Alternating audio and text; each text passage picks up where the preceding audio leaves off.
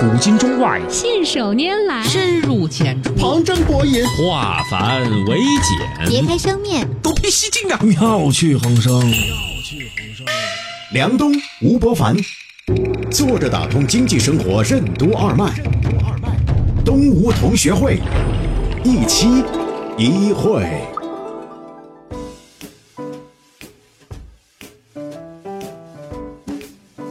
作者打通经济生活任督二脉，大家好，欢迎收听今天的东吴同学会，我是小梁，对面的依然是老吴，老吴你好，大家好。你知道吗？像你这样就是经常喝好酒的人，你知不知道现在在普通的餐厅流行一款很有意思的酒，叫江小白，也不是很贵，瓶子上经常印一些比较有意思的文字，然后呢品质还可以，比二锅头贵很多，但是卖的也很好。它这个首先呢，这种定价它就是一个挺有意思的东西啊，小二。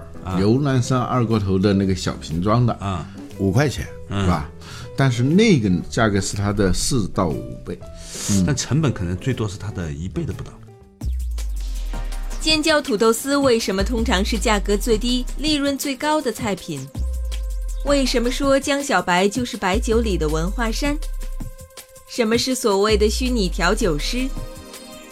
欢迎收听东吴同学会，本期话题。江小白的丧经济，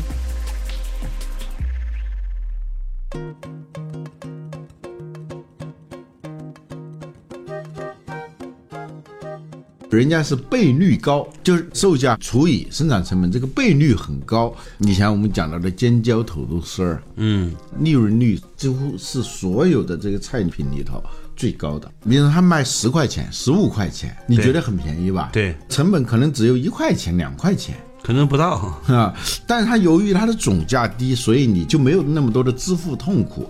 什么鲍鱼、海参，它卖的是贵，但它的成本也很高，所以论到利润率，它就不如。嗯，这个江小白，你就是贵到二十块钱，你在餐厅里二十五块钱，它总价还是低。嗯，你随便点一瓶牛栏山二锅头的那个大瓶的那种酒，嗯，动不动就是二三百啊，是吗？看来我喝酒还是喝的少。嗯。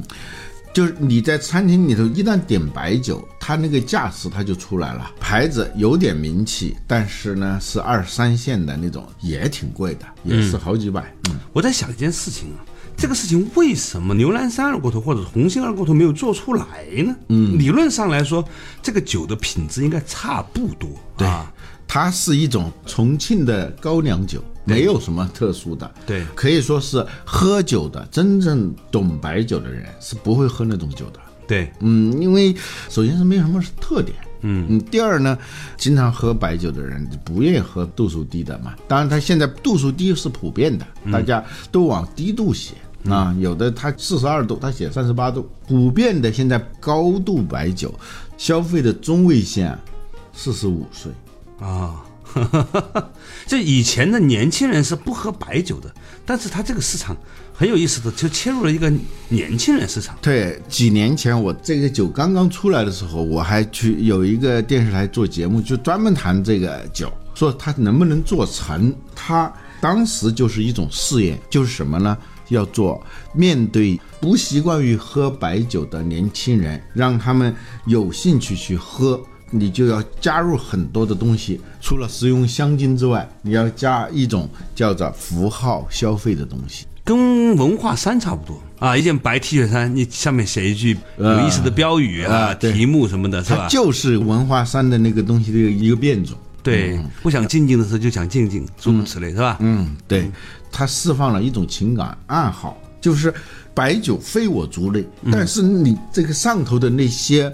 精心雕琢的那个片儿汤画啊，他们叫文案啊，它的那个趣味不多不少，不高不低，击中了一些人的心，而且这个数量非常大啊。人对一个东西产生好感，它往往是特别奇怪的，就是一个看上去很偶然的东西。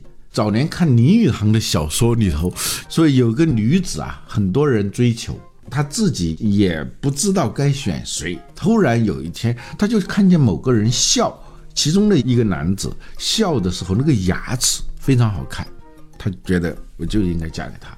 年轻人做决策，他是很有意思的。嗯，你倒是给我一个很好的一个启发。嗯，有可能他成功的找到了一个以前大家忽略的蓝海。年轻人呢喜欢喝碳酸饮料，喜欢喝啤酒，嗯，年纪大的人呢喜欢喝白酒啊，或者是葡萄酒。这个酒啊，它其实有某种的年龄属性啊。但是呢，谁说这个文艺小青年就不能喝白酒呢？如果你能找到一种切中他们的连接的方式，比如是以文案的方式连接到他们，对，叫隐秘开关，打开某个隐秘开关，建立某种情感暗号。其实这是一种虚拟调酒师啊，它不再是加食用香精，它加了一种虚拟的符号的，跟香精差不多的东西，就一下子因为这一个要素，立即你就对它产生了某种好感、接纳感。最重要的是什么？他这个人群其实是比较大的，无酒不欢，坐在一起喝个饮料，那个氛围有时候是上不来的，尤其是男女。聚会，这个弱纽带关系的那种聚会，嗯，这种比如说同事，男女同事认识又不是太熟的，这个时候酒它是能够起到一个很好的催化剂和兴奋剂，酒壮怂人胆，你知道吗？对 对，他有时候这个氛围就差那么一点点，就活了。过去十年 A 股投资回报最高的几只股票，嗯，排名前四个里面有两个是白酒。一个是洋河，一个是茅台。嗯，这么大的一个国家，A 股市场上排名前几的有这么多的酒。如果你再往下看，就前二十里面有更多的酒。有一段时间，那个电视里头的广告。至少有一半是白酒的，足可见酒啊是一个利润率极高的品类。我们以前都忽略这件事情。呃，曾经在九十年代的时候，央视的几次标王都是白酒啊。以前我干的那个电视台呀，啊，叫烟酒台嘛，烟酒台嘛，烟和酒嘛，是吧？啊，这全是酒的广告，烟的广告。呃，有些名字我不知道是什么，差不多不是烟就是酒，是吧？那有一段时间，我们有很多台湾同事刚刚到香港来工作啊，说你们这个劳动创造价值，这到底是干什么的？还有很多商贸公司不知道为什么会做那么大的广告，我心飞翔，觉得很奇怪。我们话说，但凡你不知道这个东西是什么的，应该都是不是烟就是酒，而且以烟为主。第一，它有成瘾性。嗯，第二呢，它的精神含量就在这个产品里面卖给你的精神附加值的含量是很高的。嗯，第三呢，实际上的真正成本并没有那么高。呃，我问过一个做白酒业的意见领袖的人啊，啊，他说前几年呢，我不知道现在是不是啊，啊，他说以我们国家的劳动力的价格啊啊，生产资料的价格等等加起来，你做一瓶成本是一百块钱的酒啊，非常难。成本是一百块钱酒，能卖到八百到九百了。对，我知道，就反正那个瓶子是硬价格，好一点的那种瓶子可以倒出来不能灌进去的那种，包括外面的那个纸盒子、那个包装等等，差不多是七块钱。不要说普通的很差的酒了，嗯就像茅台这样的好酒，你看一下它的财报，嗯，那个毛利都超过百分之八十。但我以前觉得那已经是很难酿造的酒了，它还是要放那么多年呢，还有各种的菌群呢，得天独厚的种种酿造工艺啊，是吧？这个江小白，它实际上你算啊，二十块钱一瓶，大概是二两还是二两半啊？那一斤的话就是一百多了。嗯，所以它的成功除了切入一个有效的这个细分市场，就是这个应用场景很清晰之外呢，它的这个。大小啊，也是很清楚的思考到人们的应用场景的。这个应用场景很有意思。我说啊，它就有点像电影票。嗯，电影票是年轻人在社交活动的时候，嗯，谈恋爱啊、准恋爱啊，它是一个非常好的一个产品。因为什么呢？它消费是有确定性的。嗯，你心里头是有底的。你带一个女孩子上一个餐厅去吃个饭。你如果不是麦当劳、肯德基的话，嗯，有时候你会两百到两千不等，你对有可能出现那种尴尬的局面的，嗯嗯，你不知道你带的这个钱够不够，嗯嗯，在餐桌上牵手还比较难，在电影院里面还比较容易。对，这个江小白呢，价格它很明确的，我要你说几个什么其他的酒的价格，你还真说不出来。对于年轻人来说，想助兴，在餐桌上要活跃气氛。他喝这个在价格上是非常安全的一种消费，嗯，再加一瓶二十嘛，你再加十瓶也很难的嘛，对吧？对，那除非是很多人一起，就但但他还出了一种呢，据说是有十斤装的，叫团队建设酒啊啊，年会啊或者是什么团建啊，大家要疯一把的时候，嗯，要喝点这种酒。你喝饮料是疯不起来的。嗯，这个背后就有一个很有意思的现象了，嗯，就是说烟和酒这种产品呢，我们在选品类的时候就已经决定了很多的结果。比如说，他把这个酒做的其实是相对标准化了。这个价格呢很稳定，品质上呢有点像麦当劳，它不会太好，也不会太差，反正标准化也还可以。第三呢，它造假的成本很高，为什么呢？你同样是造假，很多人可能就是仿茅台、仿五粮液了，因为同样是造一瓶嘛，拿那个的毛利高嘛，那个。但做这个呢，你也要做一个瓶子，你也要往里灌点东西，多少还得有点酒味儿，所以呢。造假一瓶江小白的那个风险和成本呢，是远高于做茅台的。做营销上，所以它的竞争优势会比较强。哈，嗯，白酒啊，它是有渠道的嘛。对，现在你看有些餐厅里头，我看也就直接给你推销这种酒。它是两个途径。嗯，最早呢，它是通过这个互联网的方式，嗯，就是用所谓的文化衫的那种思路，嗯，就用某句话打动你。让你产生好感，哥喝的不是酒，哥喝的是文情怀啊，情怀啊，是情绪啊。对，当然现在呢，它地面的餐厅里头也会有这个酒。呃，牛二跟它相比，它是没有优势的。第一个，它总价太低，嗯，总价太低，渠道是不喜欢的。你像我们讲说中国有些特别有效但是很便宜的药，二十年前、三十年前用过的那种药，你是买不到的。比如说，我现在就找不到我小时候吃的那个酵母片了。很多小孩子啊，其实就是主要的问题就是消化问题。对对，这两片酵母片就解决了，但是买不着了，因为那个东西的总价太低，你就是全给渠道商，他也赚不了多少钱。所以他这个呢，就是可以让利，比如二十块钱，他给渠道，他可以让到。一半以上，因为牛二里才卖五块钱啊，它的成功是多种多样的。所谓消费升级啊，场景革命，符号消费，充分揣摩和想象这个产品消费的时候的那个场景语境，给出一个配方，它是虚实相生、有无相成的一个配方。他获得成功的可能性就比较大了。嗯，今天我们说的这个江小白，其实不是讲这个酒，我觉得我在讲一个现象，嗯，就是一方面呢，从消费升级的角度上来说呢，的确呀，需要有一款比现在的最普通的白酒要高一点的，品质感要好一点的，把在做矿泉水和做其他茶领域里面的经验平移过来的一个品类。第二个呢，是要选择像白酒这样高毛利的这个行业啊。但是其实我认为江小白这样的酒呢。不会是一个很长期的一个事情，为什么？稍事休息，马上继续回来。作者打通经济生活任督二脉东吴同学会。为什么说江小白卖的不是白酒，而是一种族群的身份认同感？丧文化包含了哪些情感要素？什么是所谓的攀附性消费？欢迎继续收听东吴同学会，本期话题：江小白的丧经济。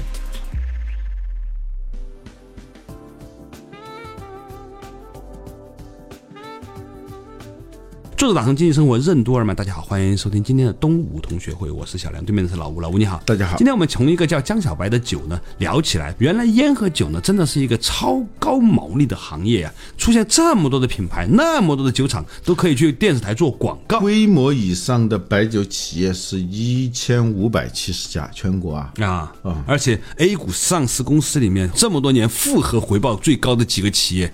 都跟酒有关啊，好几个啊，排名前五前十的。但是呢，横空杀出来这个江小白呢，透过做文化衫的方式，透过消费升级，透过精准的找到了一群以前不怎么喝酒、偏文艺感的青年，用做文化衫的方式把它做出来啊。但是呢，我认为呢，他这个打法呀，其实很容易模仿，找个好文案就已经可以解决一半，因为那个酒的品质差别没有那么大啊。老实说，他们是酒的外行。对，再喝一段时间，他们可能就会发现这件事情的这个秘密。而且呢，中国有个特点，一旦发现了这个地方出现了这样一个有利润的空间东西之后呢，它的模仿者很多，它会突然一下子出现几十个类似于像江小白这样的东西，就跟共享单车啊、共享那个充电宝啊、啊等等等等。现在呢，有好几个这样类似的行业啊，一个呢是电动汽车，一个呢就是白酒。前两天呢，我发现呢，就以前那个我们电视台的同事啊，就是好多都出来了嘛。好好几个人都在做白酒，自己的品牌的白酒，我觉得很奇怪，为什么这样？后来发现呢，原来呢，做酒啊，这个技术的门槛其实并不高，你完全可以找很多代工厂。有一年，就我一个来自茅台镇的朋友告诉我，在茅台镇注册的酒，你知道有多少家？可能有一千家，我估计一千五百家，现在可能更多了。常常是注册一年时间不到的，都生产三十年陈酿。三十年陈酿，它是个三十年陈酿的味道。我以前喝黄酒啊，经常十五啊、二十、二十五年，我出面子。后来那个朋友告诉我说，二十五年是二十五年的味道。嗯，找个调酒师，找一滴二十五年的，调一调那个味道就可以了。以前做茶也是这样的，把好几款茶、不同年份的茶搓碎了之后混在一起，让你尝到一款老茶的味道。酒和茶传统都是勾兑出来的。塑化剂，台湾叫塑化剂，大陆叫陈化剂。嗯嗯，就是这酒里头，你现在喝到了好多那个味道啊，它不是酒本身的味道，不是酿出来的，对，它是加进去的。这本身它不是一类东西嘛？对，你把油和水加到一起，它分离的。鸡尾酒就是这样造成的嘛？对，是吧？很多层。找了一种技术解决方案，就是能把这个东西混在一起，嗯，黏糊在一起，让它们永不分离。这种东西呢，就是塑化剂。它一个是挂杯，它粘性嘛，颜色呢微黄，结果呢反而造成了一种视觉上、审美上、体验上的一种。幻觉像陈年老酒，所以它叫陈化剂啊。所以白酒业它越来越像个品牌运营商，就是茅台镇上，比如我是北京的啊，我就可以去那儿注册一个嘛。对，然后一切都可以搞定。嗯，就跟做手机差不多啊，一样华强北啊啊，对，它就是一个集成嘛，你就其实是一个品牌运营商而已。并不生产酒，大量的酒都早就生产好了，在四川那一带大量的酒厂，跟那个珠三角当时做山寨手机是一回事。你可以一点儿都不懂手机，你都可以搞。你只要想得出来这个定位、营销的这个宣传口号就可以了。对，这件事情让我突然感觉到一种不祥的预感。我觉得这个行业呀、有如此多的这种勾兑和外行去做这件事情。以前酿酒还真是一门很需要。潜入进去做事情的，就像做茶一样，其实很认真的一件事情。嗯，我感觉到啊，酒和茶都有一种过度品牌化，然后外包 OEM，然后呢，把所有的精力花在运营上的这样的一种趋势，不断的去炒作啊，投入广告、公关战呢。嗯，作为一个高频消费品，而且是都要吃到肚子里去的，而且酒本身其实对身体也是有多少是有点伤害的吧？酒精在这样一个背景之下，我觉得其实挺危险的，听起来。嗯，当然，他既然做出来了，一年据说是利润是几个亿啊。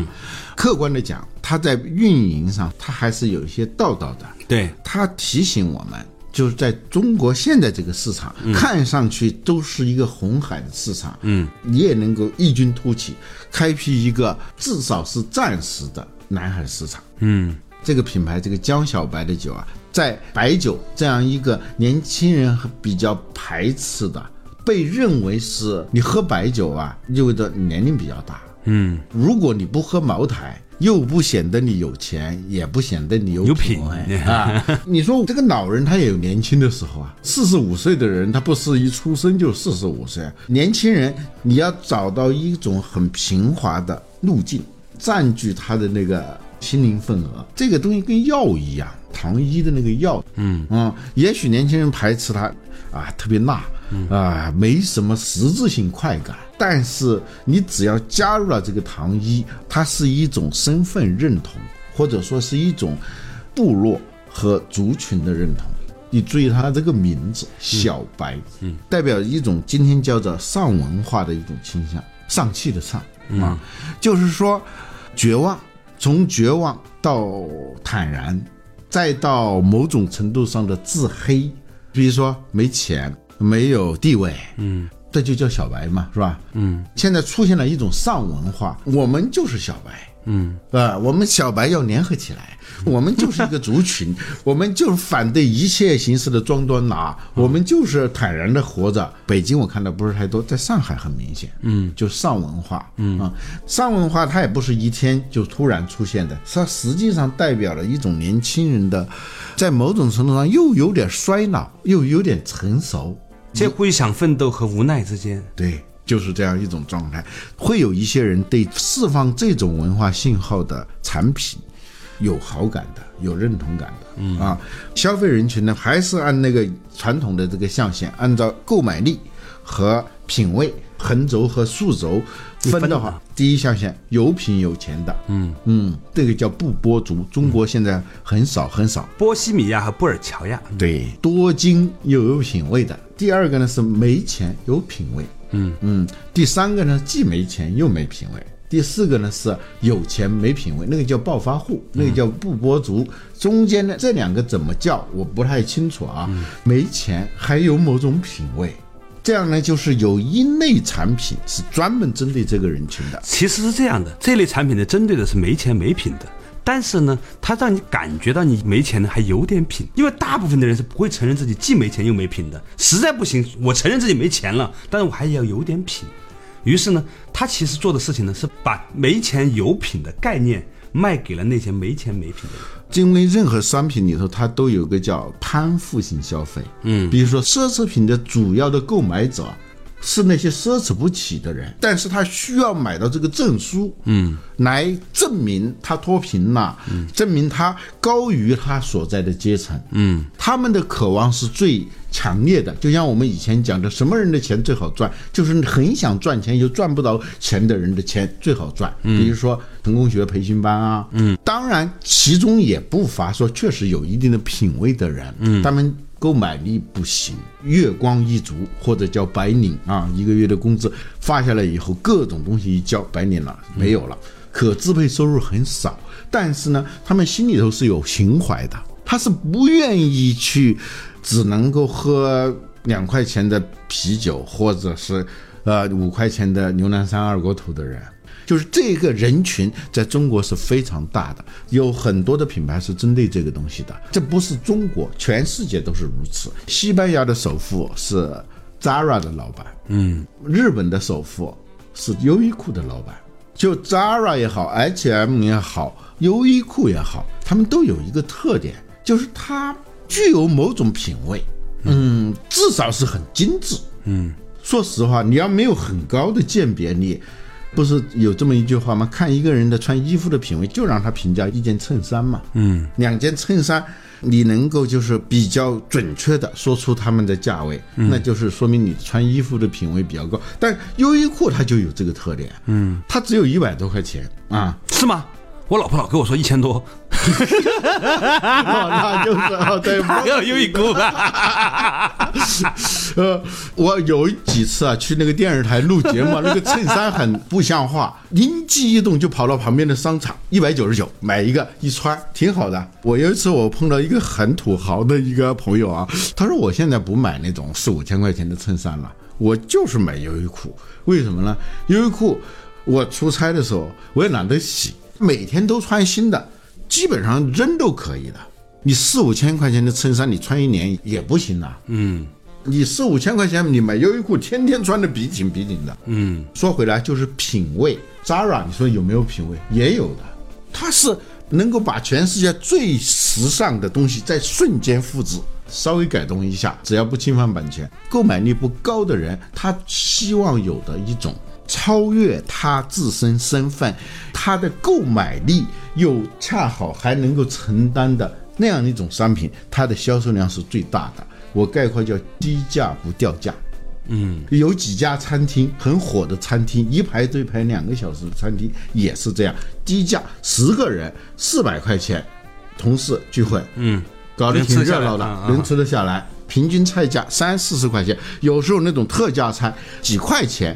而且它特别有意思的是，特价菜的味道非常好，它能够给你这样一种感觉，你消费很安全。你到那个地方去啊，不存在着一下子说跟你结账的时候是两千块钱，没这事儿。我已经很久没有在钱包里面有四百块钱了。